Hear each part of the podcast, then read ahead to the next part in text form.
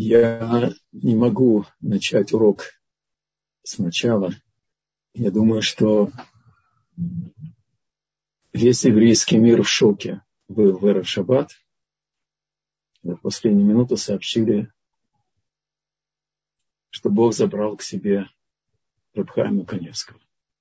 Чтобы не попасть в плен отчаяния, страха, напряженки. Я хочу только поделиться своими мыслями. После крика души, после ощущения, что мы сироты.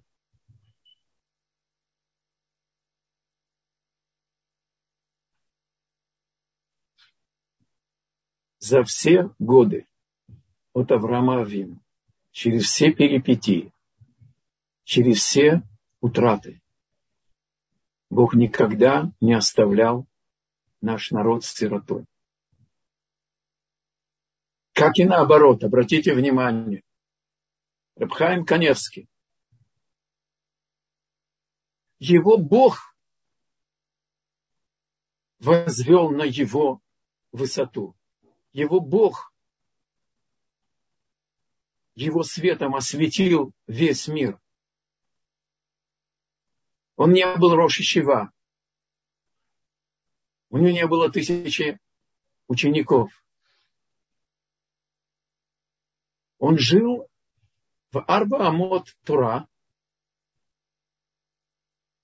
в своей квартире, рядом с синагогой.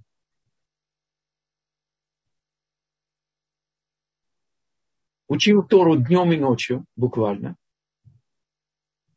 Оставил нам невероятное количество книг с невероятной глубиной. То есть главы поколения Акадош Буху шотель там. Вем цомхим.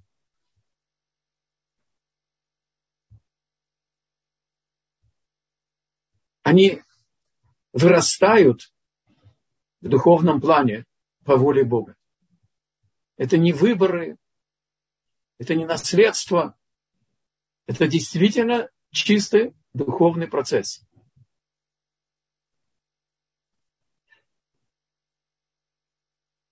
И это я хотел бы сказать в порядке вступления. Может быть, мы выделим Зараташем Бленедер целый урок, взглянуть на жизнь Сара Тора, Ему дали титул необычный. Но он и была совершенная Тора, цельная Тора в нем. Он в ней, она в нем.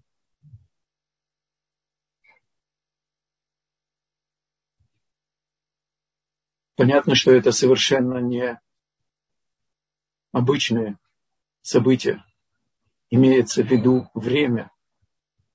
Моцей Шаббат, почти при входе субботы. В Пурим, Шел Иерушалай. Это все требует отнестись к нему всерьез, а не в таком состоянии, в каком я сейчас нахожусь.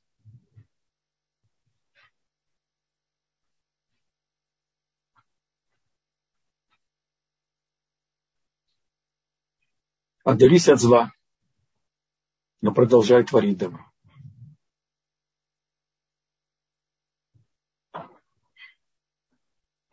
Обратите внимание, насколько наш урок актуален, потому что происходит вокруг нас. Саба Микер, по книге которого Хохма Мусар мы продолжаем наш курс духовной гимнастики с практическими выводами. Он обращает внимание, что при строительстве ковчега и потом при строительстве постоянного храма Тора запрещает пользоваться железными инструментами.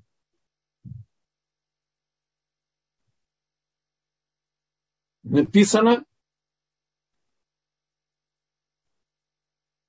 когда глава Итро, и когда будешь делать мне жертвенник из камней, не клади из тесанных, чтобы твой меч не касался камня и не осквернили бы жертвенник. Говорит Рамбан, здесь указывается на запрет прикасаться к камням жертвенника железом.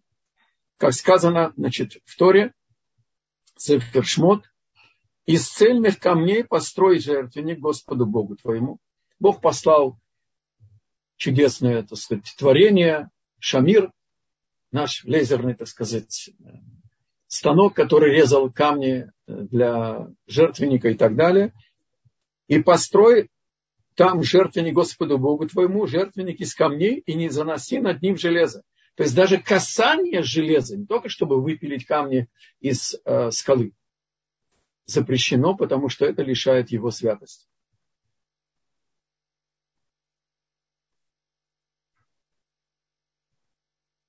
Херов – это меч.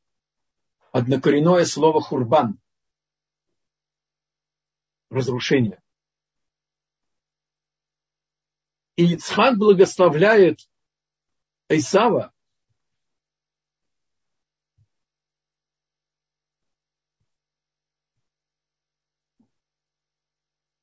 весь храм.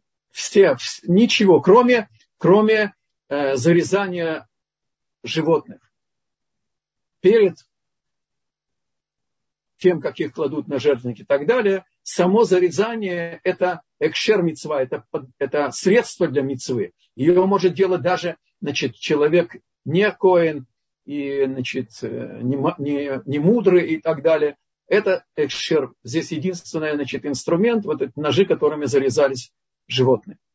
А так все, вся служба в храме была запрещена, чтобы было бы там железо. Ицхак благословляет Исава, Алхарбеха Тифье, ты будешь жить мечом. Что значит жить мечом?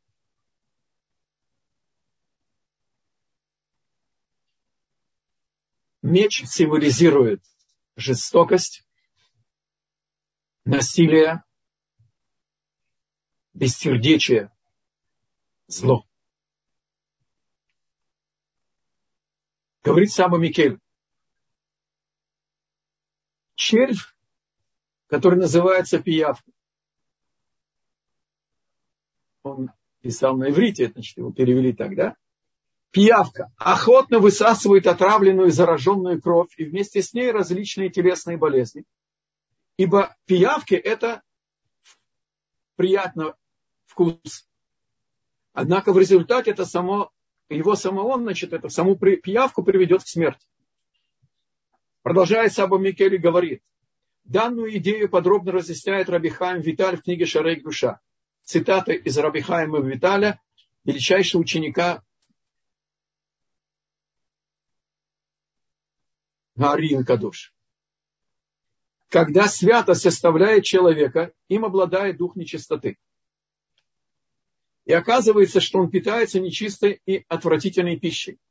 Внимательно изучи первоисточники. В, источности такой, в точности такой же пример сладости греха. Слегка. Это мы уже перешли из цитаты э, к э, Раву Саба Микель. В этом и состоит смысл слов Торы «мечом своим ты будешь жить», то есть разрушать, опустошать по поводу Исава. То есть на это я, имел, это я имел в виду, когда сказал, насколько это актуально. Что Исаав живет вот этим ядом, этим злом.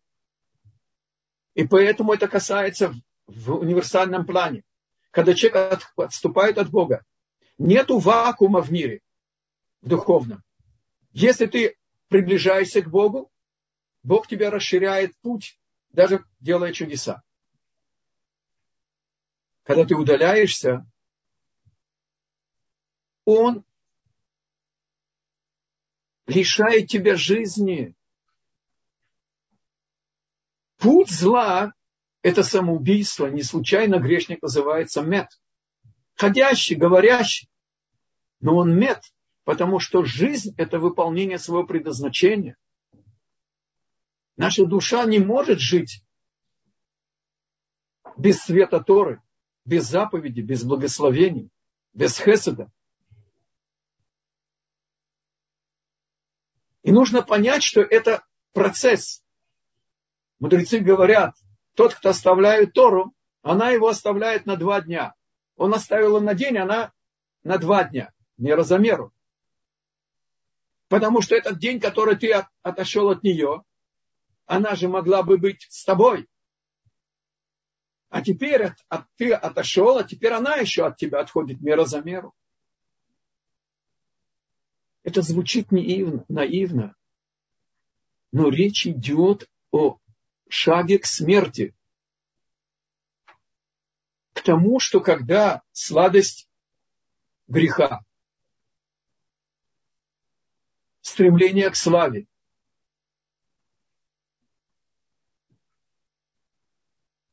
влечение сладости лжи. И даже когда человек говорит правду, ему уже не верят. Не будем далеко ходить за пример. Я говорю наш день, наша, наша реальность. Вот, оказывается, о чем идет речь.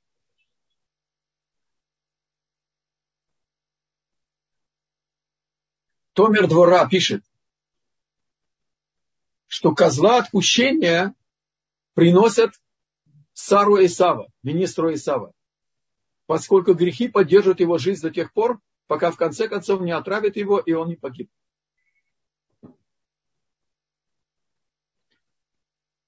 Я, с вашего позволения, добавлю из других источников.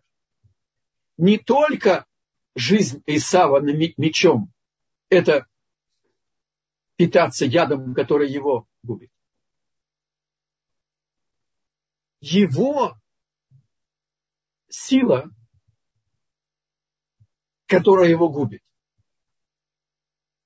еще питается нашими грехами. То есть указание сурмира удались от зла сначала.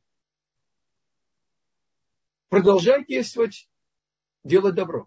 И мы с вами учили – Равольби говорит, надо поменять акцент.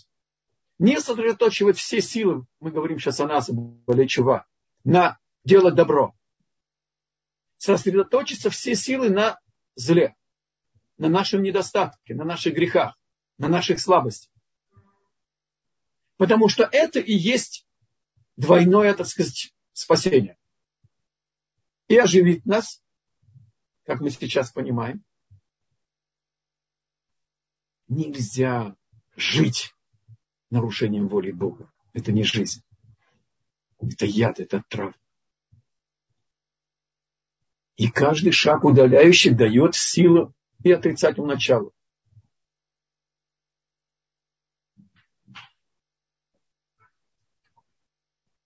Есть здесь еще один момент.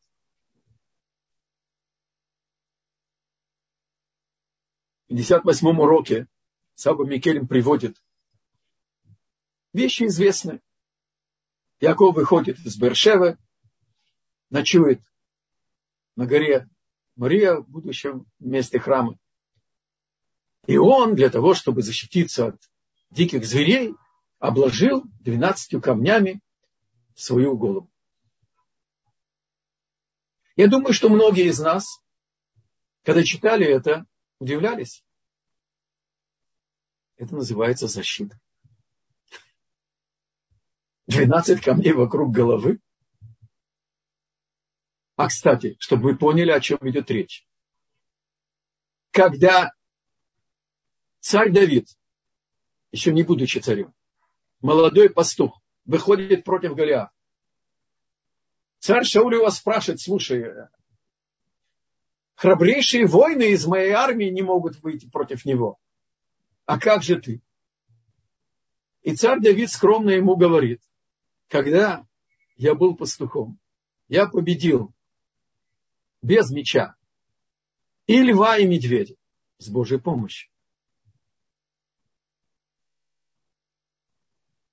Так как же может Кстати, э, в Эйнгеде, помните, да, я в вашем возрасте более юном лазил по Кавказским горам, а, значит, мой второй сын, он инструктор по снеплингу, спускается вниз. Так он брал, значит, своих братьев, и наши невестки их отпускали, и меня тоже брали за хорошее поведение. И мы в Энгейте видели следы тигра. Только из-за наших э, джипов 4 на 4, они не могут здесь постоянно быть, и они живут на восточном берегу Иордана, в Иордане. Но в те времена здесь были и медведи, и львы. Объяснение. Праведник живет силой своей веры. И он знает, что все зависит от Бога. Но полагание на Бога надо скрыть, завуалировать. И он делает минимальный штадлут. Минимальное, так сказать, человеческое усердие. И обратите внимание, как на этом минимальном усердии мы учимся, как камни потом утром говори, э, начали спорить, на, чьи, на чем камне, на каком камне будет голова праведника и так далее. То есть здесь раскрывается духовная сущность всех процессов и даже самого самого материального явления, как неживая материя, которая представляет собой камень. И еще одно свидетельство. Может быть, не все обратили внимание, да? В недельной главе ВИЦ Бог посылает Малаха во сне к Якову и сказал Малах, вот я, обратился к Якову, и Яков ответил ему, вот я. И сказал Малах, подними глаза твои и посмотри, все самцы, восходящие на скот, пятнистые, крапчатые и пестрые, ибо я вижу все, что Лаван делает тебе. Спрашивает Раши. То есть, помните, да? Лаван сто раз менял условия. Забрал всех пятнистых крапинку и так далее. Сказал, что а, зарплата твоя будет, когда в чистом белом значит, стаде с белыми овцами и с белыми, так сказать, э, баранами будут пятнистые и с крапинку и крапчатые. Яков не лыком шит, он взял палочку и, значит, с, с метками, с пятнами и так далее. Когда, значит, самцы поднимались на самок, и они должны были бы родить естественным путем пятнистых. И так оно и было. Зачем же нужно посылать Малаха? Что делал Малах? Он сообщил Якову, что он берет пятнистов крапчатую и значит,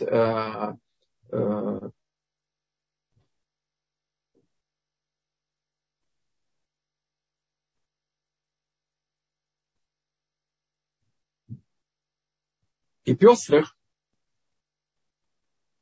и переносил Малах из стада Лавана, который забрал это у Якова, и переносил их. Подержу вас немножко в напряжении с ответом. Равольга останавливается здесь с потрясающим хидуш. Это, кстати, ответ наш тем, кто говорят, что Тора это уже, это уже сухо, нету внутренней влажности, там разные э, выражения, которые меня просто выводят из равновесия. Равольби пишет, он издал книжку с комментариями на пятикнижие. И он обращает внимание на эту шат и говорит. Говорит Равольби, я своими словами скажу. Я просто был очень много лет у него на уроках. Он всегда говорил с исключительной любовью к ученикам. Как бы каждый его, так сказать, урок это было обращение к моей дорогие, мои любимые. И он пишет, если воображение животного влияет на приплод, какой же силой обладает воображение человека? И он предлагает проверить цельность нашей веры.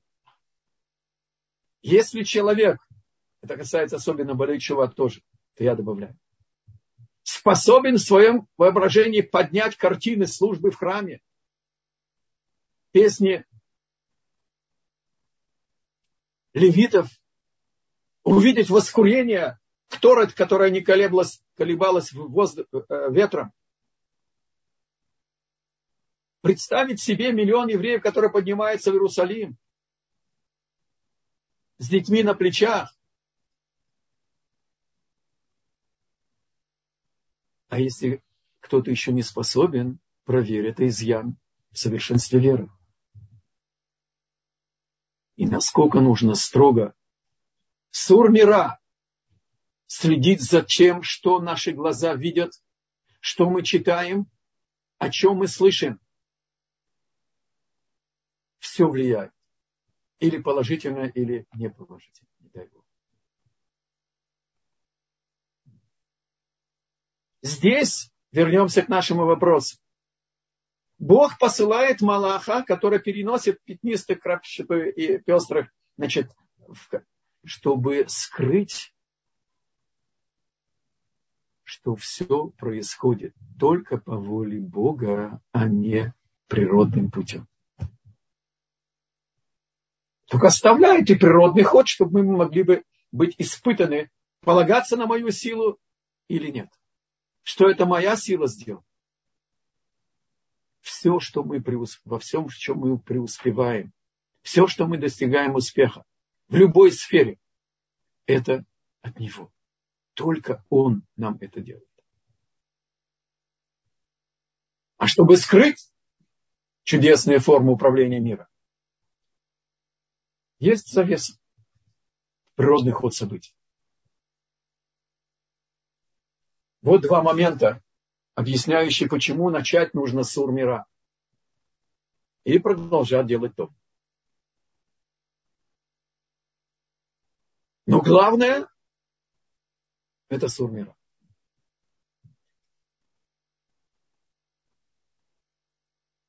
Я хочу добавить, когда каждый из нас уже дошел до определенного уровня, где мы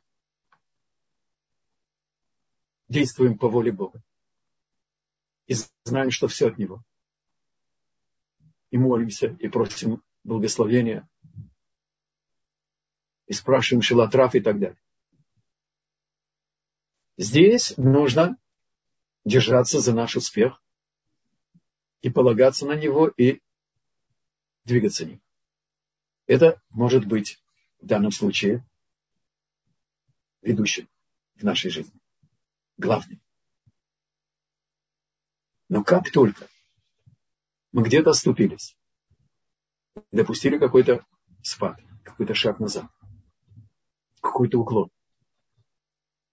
Вот здесь мобилизовать все силы, чтобы сначала сформировать.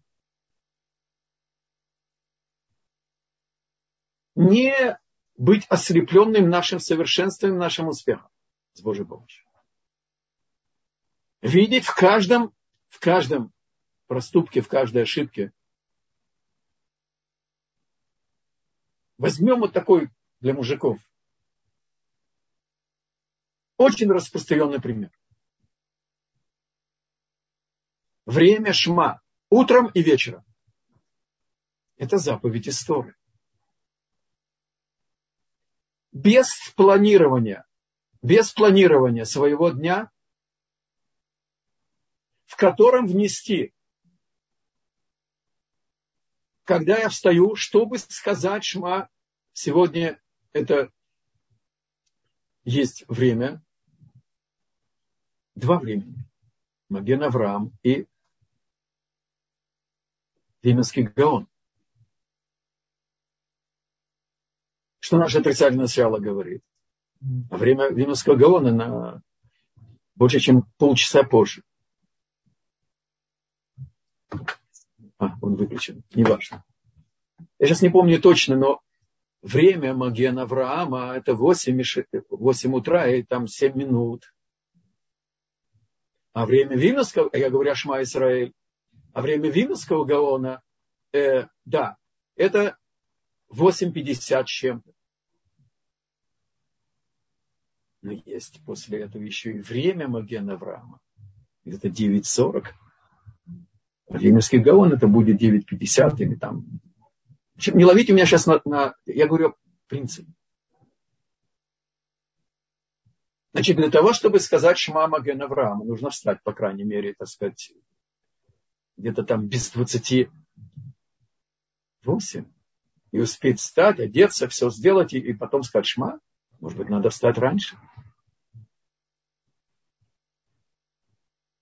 То есть не уступать нашему отрицательному началу. Тем более в такое, в такое напряженное время. Когда зло распоясалось. Когда управление суда захлестывает весь мир. Когда мы в молитве добавляем сейчас Ахейну Кульбейт Исраиля, но Таним Бацарау я. Бен Баяму Бен Баябаша. В Шмонайсре нужно это добавить. В конце. И Рацион когда говорит.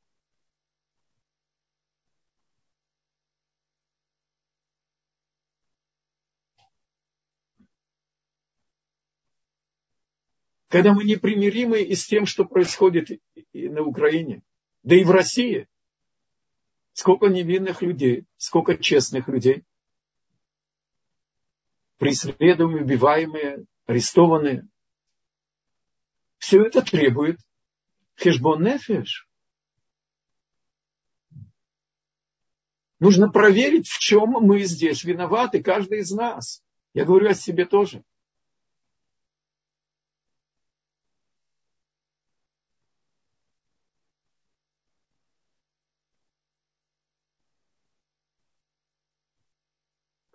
В молитвеннике, а, в чтении Торы в шаббат, после чтения Торы есть Ерацон. И там есть вот этот отрывок. Ахейну бейт коль бейт Исраиль, Антоним бецара вышевья, амдим бейт баям гаваша и так далее. Хорошо, просто во времени мало на урок, я не смогу вам ответить. Спросите у кого-нибудь, и он вам покажет это в Сидуре.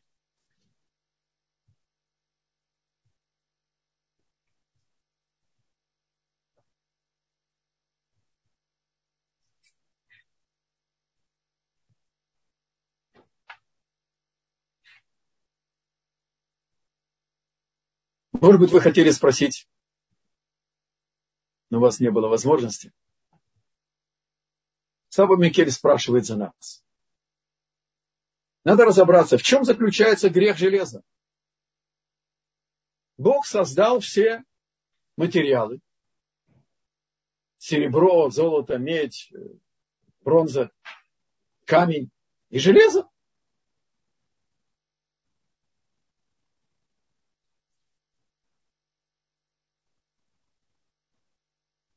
И понятно, что это может быть орудием убийцы. Убийства. Я приведу пример. Шмуэль пророк ошибается, когда приходит Давид, когда все восемь братьев его значит, э, прошли, и никто не подошел. Э, семь братьев, он восьмой. И содрогнулся в душе Шмуэль пророк. Он увидел огненно-рыжего Исаву, проливающего кровь. Открылась ему Батколь и сказала, дорогой, посмотри ему в глаза, глаза зеркало души. Он будет проливать кровь врагов еврейского народа и врагов Бога. А в свободное время он был раввином, отвечал на вопросы о семейной чистоте и разрешал наших жен своим мужьям. Тоже связано с несостоявшейся жизнью. То есть железо может выполнять и положительную роль. Это зависит от пользования человеком ей.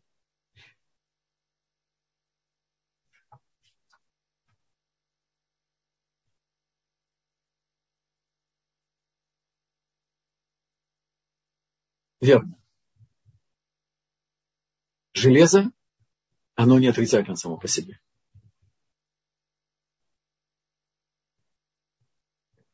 Но железо удостоилось, Саба Микель приводит пример, э, э, объяснение, которое он услышал от гостя в его Ишеве. Обратите внимание, один из величайших мудрецов своего поколения. Эйзеу Хахам, все знают, а тут ты просто видишь это на жизни, в жизни.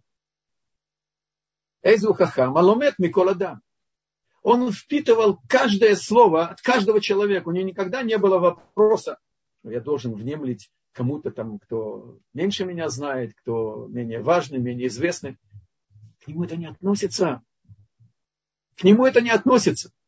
Если вы обратили внимание на прошедших уроках, мы уже несколько раз коснулись того, что он слышал.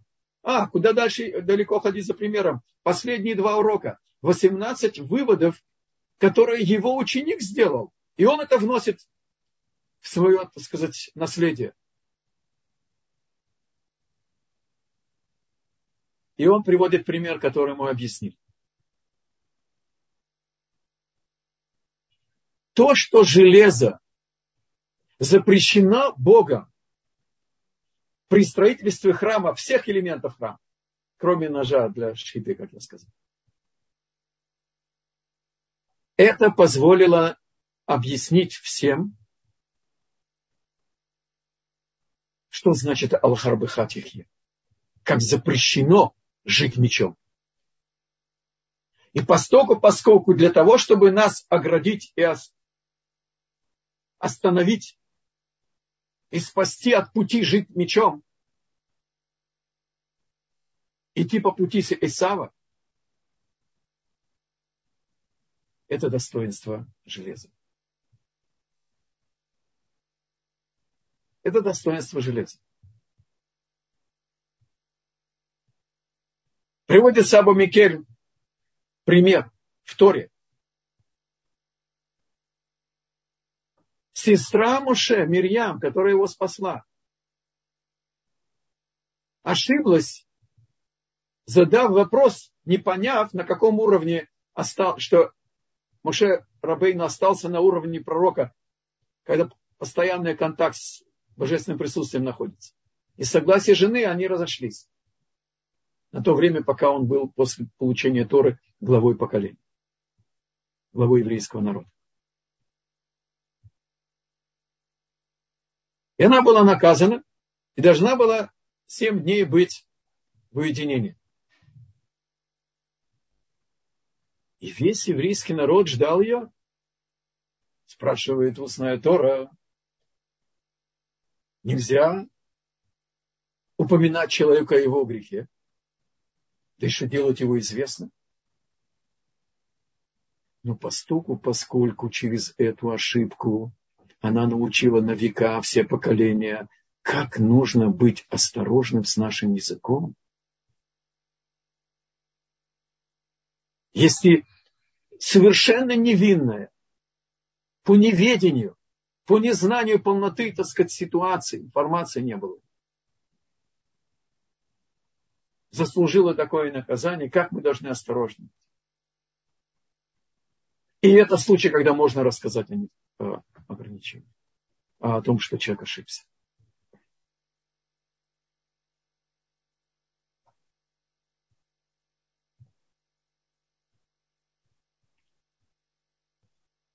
Человек, который живет своим мечом, человек, который в плену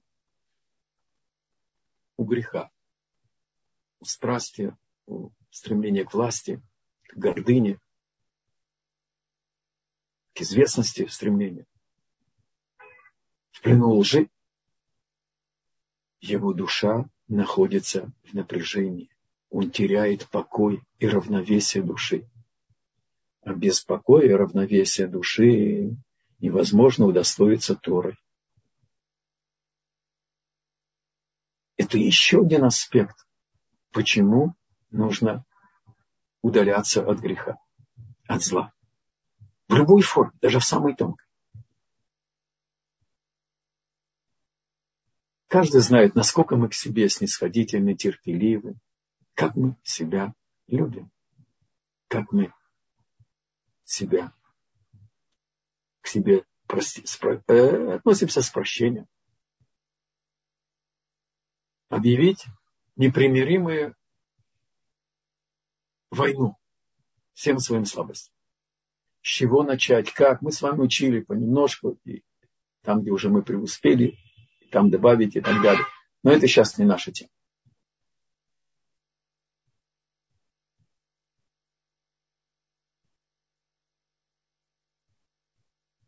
И завершает Саба Микель и говорит.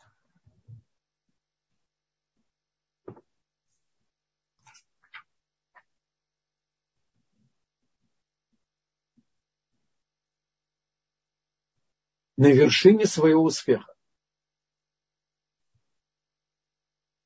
А каждый из нас достиг определенный успех, особый успех в какой-то сфере.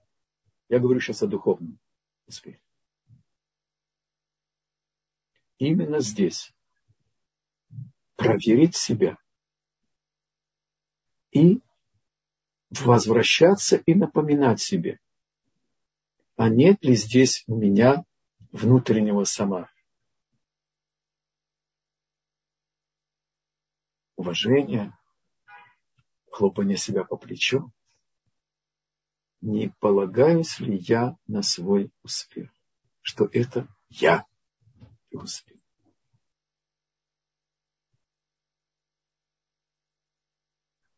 И поэтому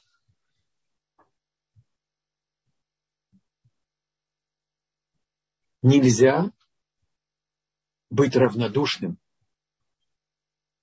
к содержанию нашей жизни. Какое место занимает духовность нашей жизни, в нашем дне?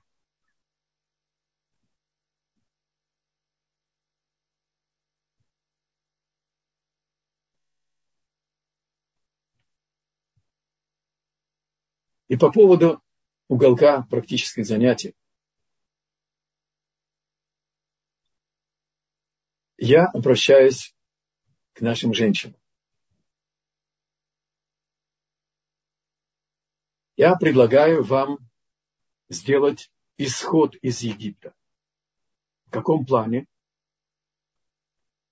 Перенести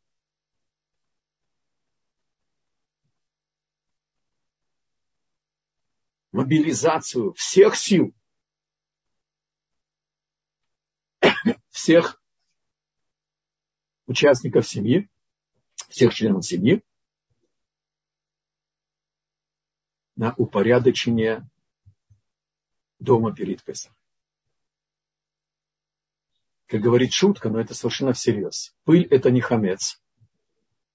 И дети, и муж – это не козлы отпущения. Это не жертва.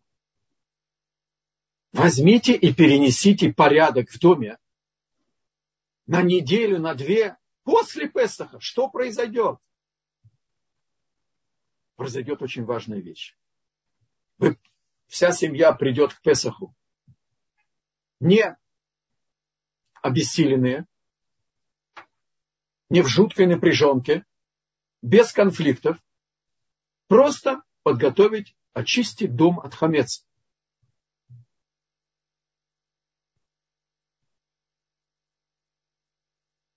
Посмотрите в Аллаху, что называется хамец в каких местах. Это сократит в раз в десять меньше всю суету и трачу сил. И порядок в шкафе белья, и, значит, в других местах в доме важны. Только возьмите и поймите, подготовка к Песаху – это великий праздник, который требует от нас очень больших духовных усилий и время. Я говорю, в общем-то, совершенно сермяжные истины. Все знают, что надо сначала вычистить хамец из своего сердца, из души и так далее. Но на это нужно время, чтобы взглянуть на свое отношение с ближними, с женой, с детьми, на себя.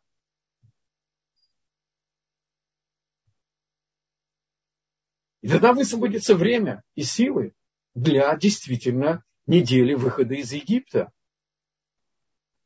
Это то, что я хотел бы сказать в уголке, в уголке практических советов.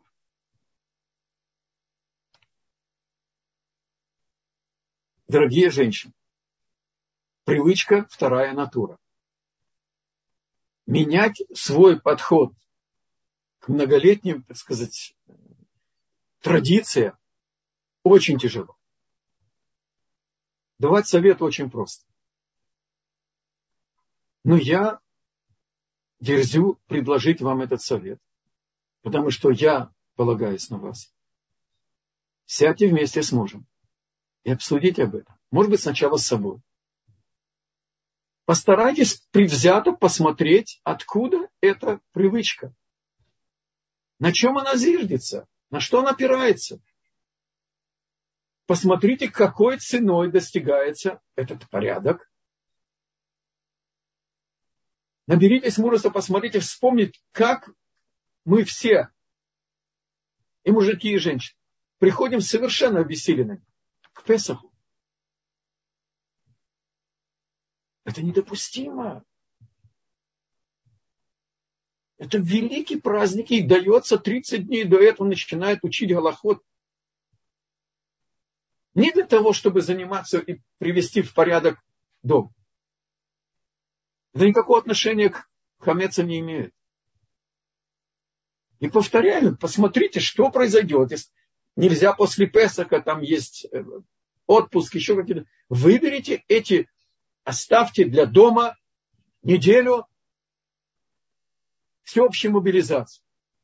И упорядочите его, вынесите все пыль и все, что вы хотите, порядок и обновление и так далее. Это уголок Галахи. А теперь, пожалуйста, вопрос. Спасибо большое. И здесь спрашивает на женщина, должны ли женщины присутствовать, могут ли женщины присутствовать на похоронах Рава Коневского? Безусловно, могут.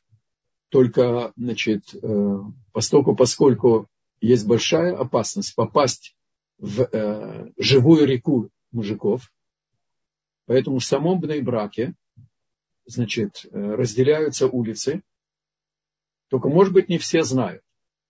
Значит, на личных машинах, на частных машинах въезд в Бнейбрак закрыт. Уже с утра закроют Квиш Гея. Только на автобусы. И ездить на автобусах 99% будут без масок. Будет скученность такая, что там дышать будет невозможно. Это совершенно не стоит того, чтобы кто-то туда ехал женщина, чтобы ехала в такую тесноту и в таких условиях. Те, кто живут в самом браке и так далее, выясните, какие улицы отведены женщинам. И можно участвовать, так сказать, в трауре и будучи не в браке. Взять на себя какие-то дополнительные вещи, сделать шува, хижбон нефиш. И просто пережить эту утрату.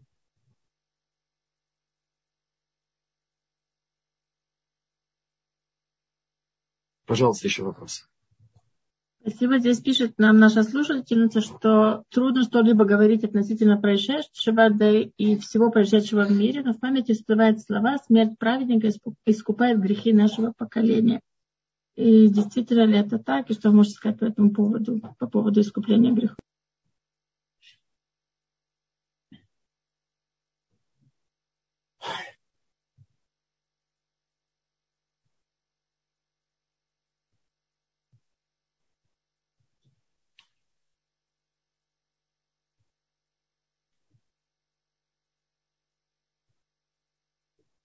По мере величия праведника, который от нас уходит.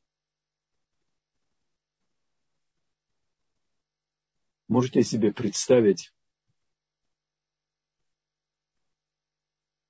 на фоне все, что происходит с еврейским народом, и у нас есть в Израиле. из, по-моему, 200 тысяч евреев на Украине. И все зло, которое творится во всем мире. И Россия, и Иран. И цинизм Европы.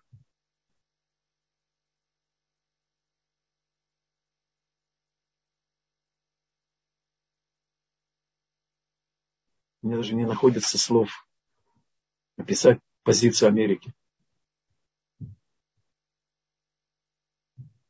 Представьте себе, что бы могло быть. Намного, намного, намного больше и страшнее. Могу только поделиться одной деталью. Просто когда... Я не слушаю так радио, но тогда, когда я где-то нахожусь и что-то слышу, всегда слышу то, что нужно услышать. Броши. Не всегда, часто.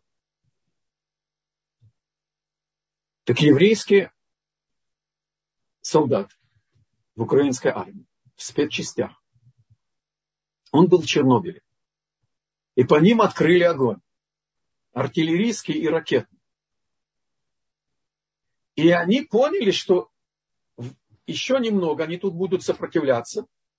Может произойти ядерный взрыв, который поразит и Украину, и Россию, и, может быть, на всю Европу. И они оставили Чернобыль. То есть мы находимся на пороховой бочке.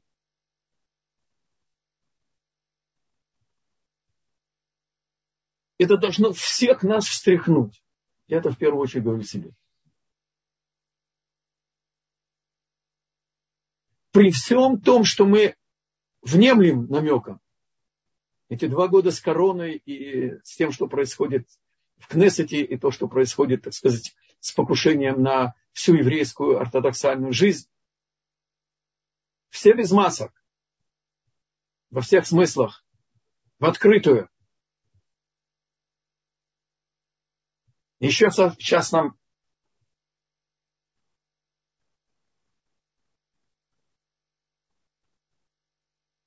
сознавая, что время чрезвычайное, предлагает чрезвычайный гиюр.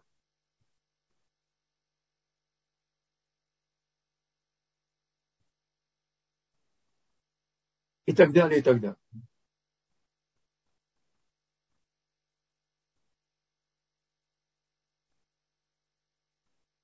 И при всем при этом, все совершенно верно. Но это не полный ответ. Мораль говорит, Мишпатеха тегом раба. Твои суды – это непостижимая пропасть, великая пропасть. Тегом это буквы Тегом, Тав, Гей, Вав и Мем. Тегом. Так это буквы слова Гамавет.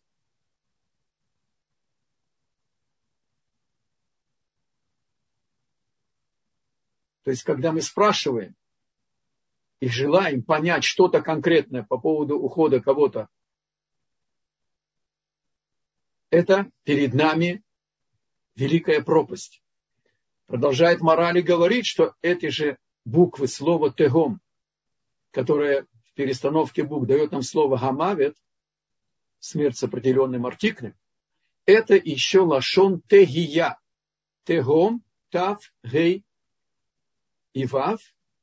Тегия – это, я бы перевел, немое оцепенение. Вот замер, замер и, и нечего сказать. Мы не можем дерзить, понять все суды Бога. Мы только знаем несколько аксиом. Как правильно здесь был задан вопрос перед этим, да? Что уход праведника – это искупительная жертва. Но, может быть, это обескуражит многих. Но так написано в устной торе. Не дано нам знать, когда и почему, в какой момент кто уходит. Почему про его папу мы молились месяцами, и он не хотел, чтобы меняли имя, про Стайплера. А он ушел от нас за 15 минут, пошел в этот дом, кстати, так же, как его жена. Ну и начнем сейчас обсуждать, а почему и так далее. Нету ответа полного. И Бог оставил это как великую пропасть. Но это требует размышления. И закончу тем, что начали. Не дай Бог попасть в плен отчаяния. Да, мы окружены разными либерманами, либерманами и беннетами и значит, э, лапидами. И всякими реформистами, шмировистами и все истечения из иудаизма. Да, мы зависим от России из-за сложности ситуации с Сирией, и с Ливаном, с Хизбаллой и, и так далее, и так далее. Но так же, как Бог поставил во главу поколения, когда ушел Равшах, Равштейнамана и Рав Хайма Каневского, Зехуранам Цедиким Угдушим Левраха. Так и сейчас мы сироты, с одной стороны, Но Творец не оставит нас одних.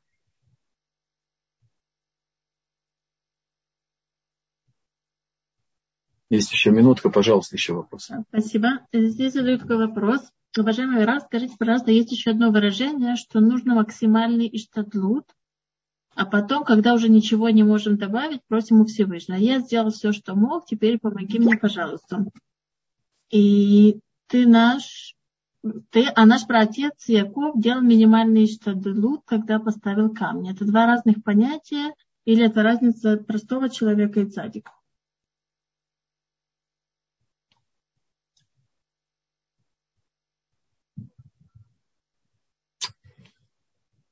Потрясающей глубины вопрос. Вот это вопрос. Дай Бог помощи, чтобы я мог ответить коротко. Нет, нет разницы между праведником и простым человеком. Начинать нужно с полного полагания и только на Бога. И попросить у Бога и памяти, и остроты анализа бина, и чтобы дал бы совет, и дал бы силы и возможности – Начинать нужно с обращения к Богу. Все, я благодарю за вопрос, все, что мы начинаем в любой сфере, привыкнуть сначала попросить у Бога. Мы его рабы, мы его слуги. У, у, у раба нету своего я, у него нет своих планов, он не знает, что завтра будет и что будет через час. И когда к нему приходит какой-то случай, это и есть воля Бога мы должны начать, если это что-то сложное и так далее, не пугаться, напомнить себе, это от Бога, значит, имеет свой смысл. И тогда попросить у него Сията Дишмая на то, чтобы выполнить его волю совершенным образом. И для этого здесь начинается Иштадлут. Только иштадлут должен быть минимальным, не за счет духовного. И вот здесь мы уже учили, это я не могу ответить каждому человеку. Меру своего уровня. Одна положительная граница высоты, да, Раби Шимон Бар со своим сыном, да, идут в пещеру и говорят Богу, ты нас создал с потребностями, корми нас, пой, пой нас, а мы идем учить то. Или как Яков, он все-таки делает минимальный штадлут. И он убегает от Исава. Потому что мама сказала, надо от него убегать. Но как он убегает? У нее на 14 лет, 14 гематрия слова яд. Помните, еды, еды Асав, ядаем еды Исав, веаколь, коль Яков. То есть он идет и делает себе прививку против Исава. 14 лет в Ишеве. И когда он оделся в доспехи Торы, теперь он идет выполнять волю мамы, искать невесту. Таким образом, подведем итог. Простому человеку и непростому человеку, праведнику и